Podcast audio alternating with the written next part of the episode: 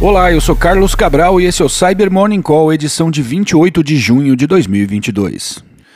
Começamos essa edição com a notícia de que um grupo tem atacado diversas organizações na Ásia, abusando de uma falha conhecida no Microsoft Exchange. Segundo pesquisadores da Kaspersky, que assinam a descoberta, a falha que está no centro dessa campanha é a CVE 2021-26855, uma vulnerabilidade que faz parte de uma cadeia de ataque maior, a qual torna possível a execução remota de código no produto. Os ataques estão sendo usados para instalar um backdoor chamado Shadowpad em sistemas de controle industrial da vítima. O Shadowpad é uma ameaça documentada originalmente em 2017, que já foi observada em uso por múltiplos clusters de atividades chineses, inclusive por grupos ligados ao governo do país. Uma vez instalado, o backdoor tem sido usado para extrair credenciais e facilitar a movimentação pela rede da empresa comprometida.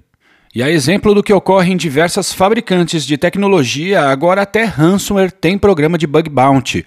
A quadrilha Lockbit lançou ontem o que seria o seu programa que promete pagar de mil a um milhão de dólares para quem submeter não só vulnerabilidades aos criminosos, mas também o que eles chamam de, entre aspas, ideias brilhantes que possam melhorar a ameaça.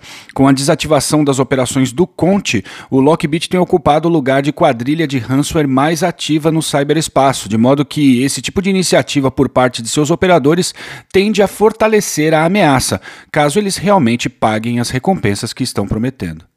E diversos serviços públicos e privados da Lituânia sofreram ataques de DDoS ontem em retaliação à decisão do país de bloquear o trânsito de mercadorias de Kaliningrado, um enclave russo localizado entre a Lituânia e a Polônia. O grupo hacktivista QNet, que é simpático à causa russa, reivindicou a responsabilidade pelo incidente. Nós já citamos esse grupo aqui no Cyber Morning Call na ocasião de ataques contra entidades italianas. Segundo fontes do governo lituano ouvidas pela Reuters, abre aspas, é muito provável que ataques de intensidade semelhante ou maior continuem nos próximos dias, especialmente nos setores de transporte, energia e financeiro. Fecha aspas. E o CERT da Ucrânia publicou um alerta sobre ataques utilizando o Trojan de acesso remoto Dark Crystal contra empresas do país. A campanha dissemina ameaça por meio de e-mails com a temática de assistência jurídica gratuita para familiares de soldados desaparecidos. As mensagens de phishing contêm um documento RAR com uma planilha que detalha os supostos procedimentos legais para esse caso, mas que também ativa macros maliciosas que executam um código em PowerShell para instalar o Dark Crystal no sistema da vítima. O alerta informa que, baseado no conjunto de alvos da campanha e no domínio de gerenciamento utilizado pela ameaça, o ataque tem como alvo empresas de telecomunicações da Ucrânia.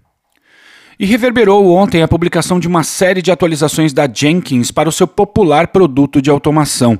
No pacote há muitas correções para plugins, para falhas de cross-site scripting e de cross-site request forgery, mas eu gostaria de destacar aqui a vulnerabilidade catalogada como CVE 2022-34174, a qual, devido a uma discrepância temporal perceptível na página de login, permite a um atacante distinguir entre tentativas de login com o nome de usuário inválido e com o nome de usuário válido válido e senha errada.